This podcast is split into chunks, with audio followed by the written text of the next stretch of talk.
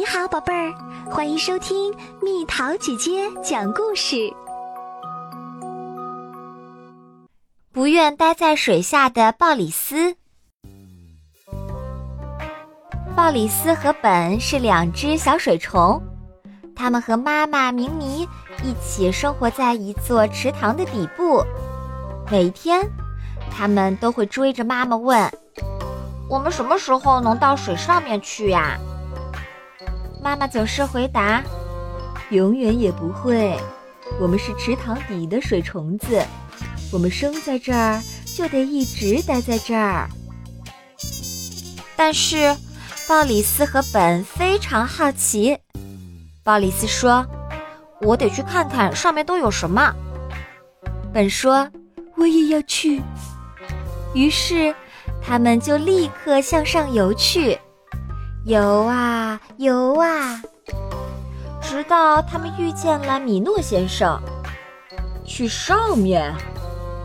米诺先生吃惊地问：“是的，越快越好。”鲍里斯回答：“那我送你们一个泡泡吧。”米诺先生说：“对了，鲍里斯和本可从来没在泡泡里待过。”不过，他们还是游了进去，乘着泡泡向上飘去，飘啊飘啊，最后泡泡停住了。鲍里斯和本走了出来，他们发现自己来到了成千上万的蝌蚪中间。这是上面吗？鲍里斯问。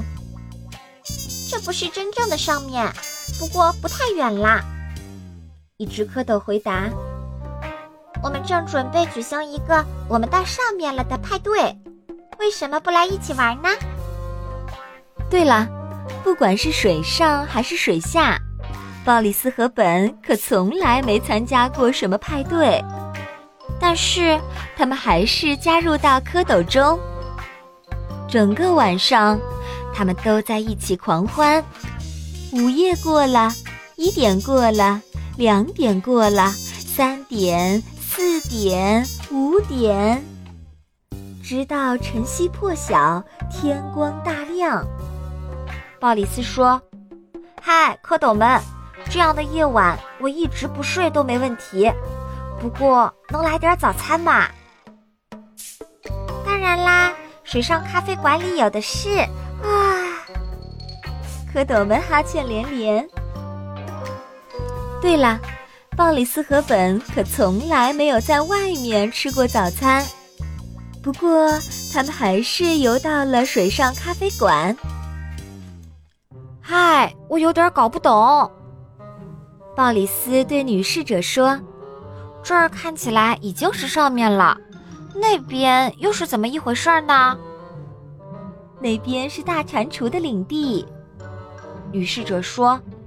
上面那一片都是，那儿只有蟾蜍和蟾蜍夫人，他们占着那块地方。船夫说：“鲍里斯说，是吗？可是我也想去那儿。”船夫说：“那你最好让我带你去，我知道该怎么走。”对了，鲍里斯可从来没坐过船，不过他做好了准备。可是本有点害怕了，他声音颤抖地说：“我说，咱们俩已经离家这么远了，还是回家跟妈妈说说吧。”鲍里斯说：“那你回去吧，我得坐船去上面的上面。”就在鲍里斯帮着船夫预备船只时，本转回水下，向下，一直向下，回到了池塘底部。这个时候，他们的妈妈明妮已经担心的快要疯了。谢天谢地，你可回来了！他一边亲着本，一边大声问：“你哥哥呢？”本把发生的一切都告诉了妈妈。听他说完，妈妈立刻戴上了她那顶最漂亮的帽子，说：“马上带我到上面去。”我得跟鲍里斯好好谈谈，不然就来不及了。本把妈妈带到了上面。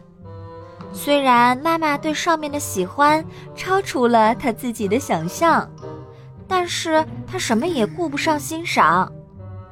他借了一艘船，让本跟在鲍里斯那条船的后面，用最快的速度追上去。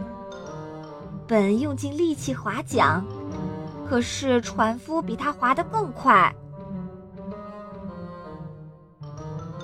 在妈妈追上鲍里斯前，他已经到了蟾蜍的领地。蟾蜍一直在岸边张望，等着他上岸。不管怎么样，你能去一趟下面吗？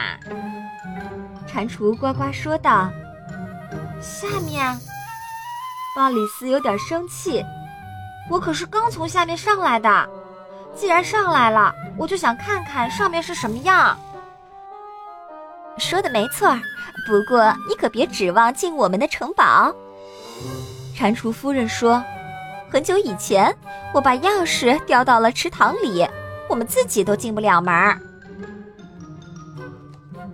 你可以把钥匙捞上来。”鲍里斯说，“从池塘底把钥匙捞上来。”蟾蜍夫人看上去很难过。我们是上面的蟾蜍。到不了池塘底。哦，我是水虫鲍里斯。鲍里斯说：“我哪儿都能去，水底、水中、水面都没有问题。”让大家大吃一惊的是，鲍里斯立刻跳进了水里，向下游去，游啊游啊，一直游到了池塘底。他很快就找到了蟾蜍的钥匙，并把它们带了回来。蟾蜍夫妇非常感激鲍里斯，他们把城堡的一半送给了他和他的家人。尽管鲍里斯非常开心，但后来他并没有快乐地生活在这里。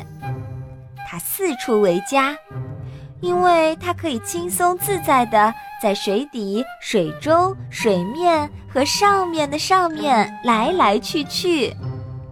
不得不说的是，自从搬进那一半城堡，鲍里斯的妈妈可是哪儿也不愿意去了。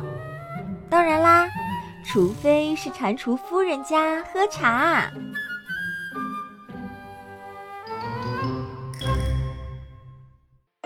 好啦，小朋友们，故事讲完啦。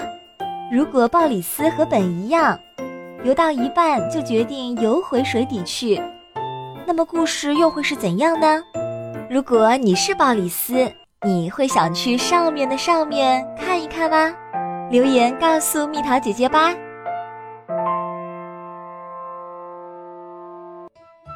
好了，宝贝儿，故事讲完啦。你可以在公众号搜索“蜜桃姐姐”，或者在微信里搜索“蜜桃五八五”。找到，告诉我你想听的故事哦。